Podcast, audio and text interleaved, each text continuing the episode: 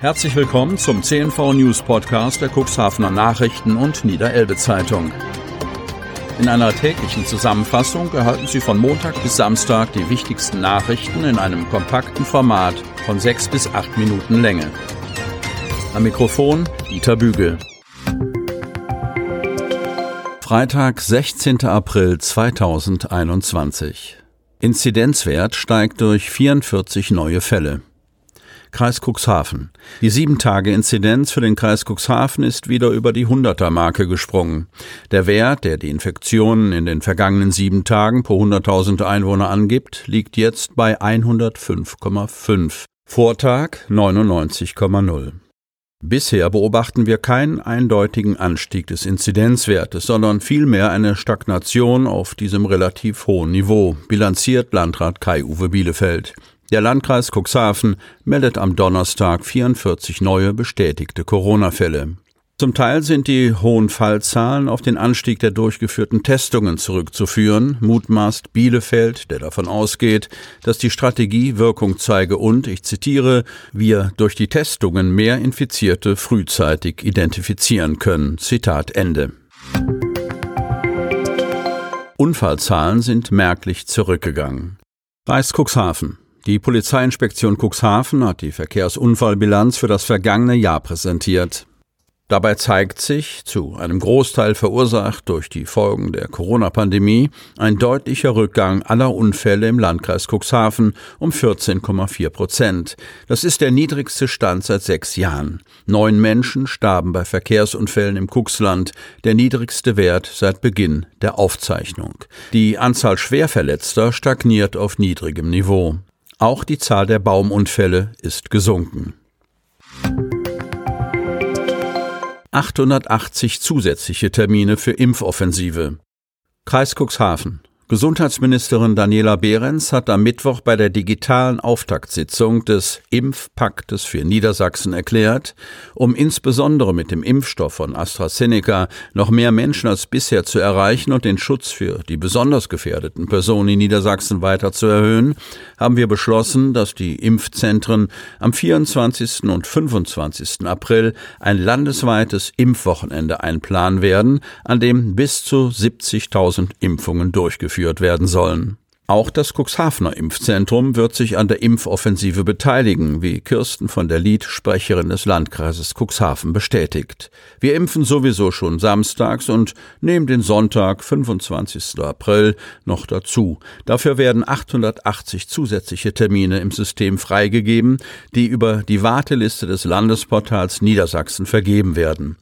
Die Personen, die einen Termin erhalten, werden informiert.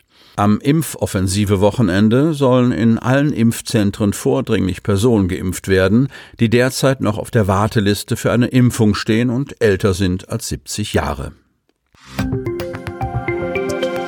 Landkreis Cuxhaven sieht keinen Grund für schärfere Maßnahmen. Kreis Cuxhaven. Kommunen in Niedersachsen unterliegen der Corona-Verordnung vom 27. März.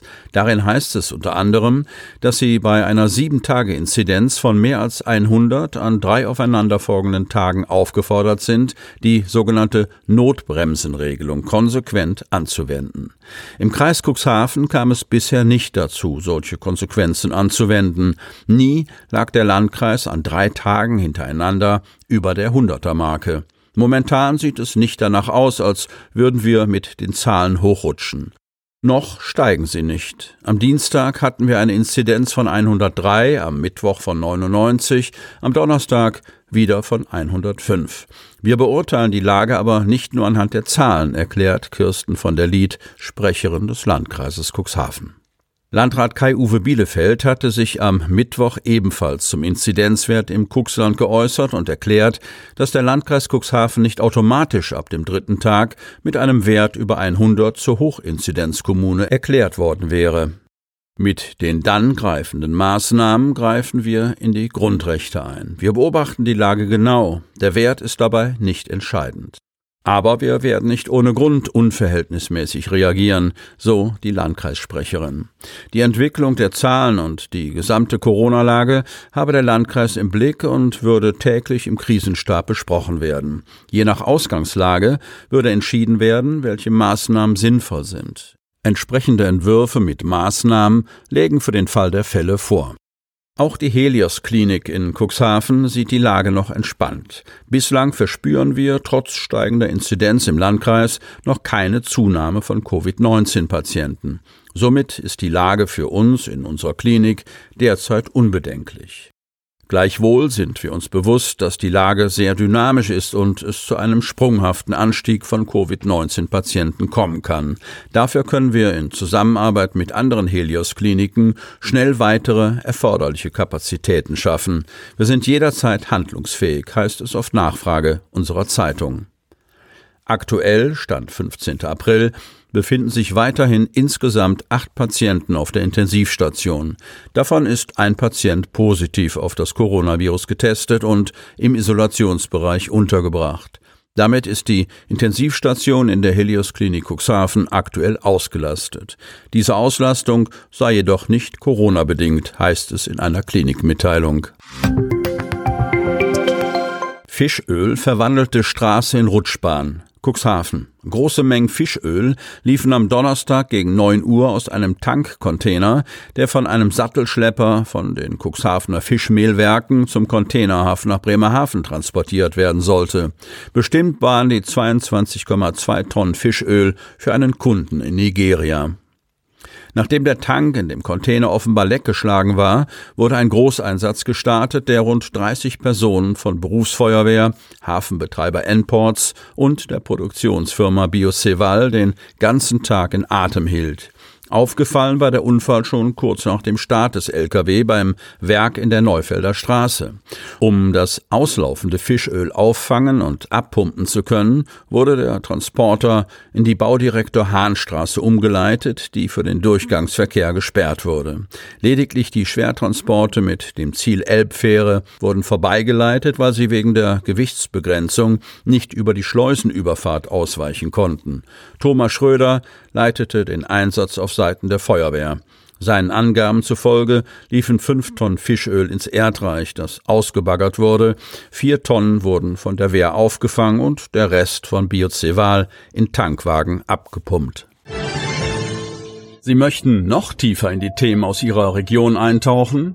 In unserem CNV-Themen-Podcast auf Tauchgang gibt's alle 14 Tage per Interview interessante Personen, emotionale Stories und bemerkenswerte Projekte aus dem Landkreis Cuxhaven direkt auf die Ohren. Damit Sie ab sofort keine Podcast-Folge mehr verpassen, benötigen Sie lediglich einen sogenannten Podcatcher. Auf den meisten Smartphones ist dieser bereits vorhanden. Falls nicht, dann suchen Sie ganz einfach in Ihrem App Store nach einem kostenlosen Podcatcher wie zum Beispiel Spotify, Apple Podcast oder AntennaPod. Selbstverständlich können Sie unsere Podcast-Folgen auch direkt über unsere Website unter cnv-medien.de slash podcast anhören. Die hörten den Podcast der CNV Medien, Redaktionsleitung Ulrich Rode und Christoph Käfer. Produktion Rocket Audio Production.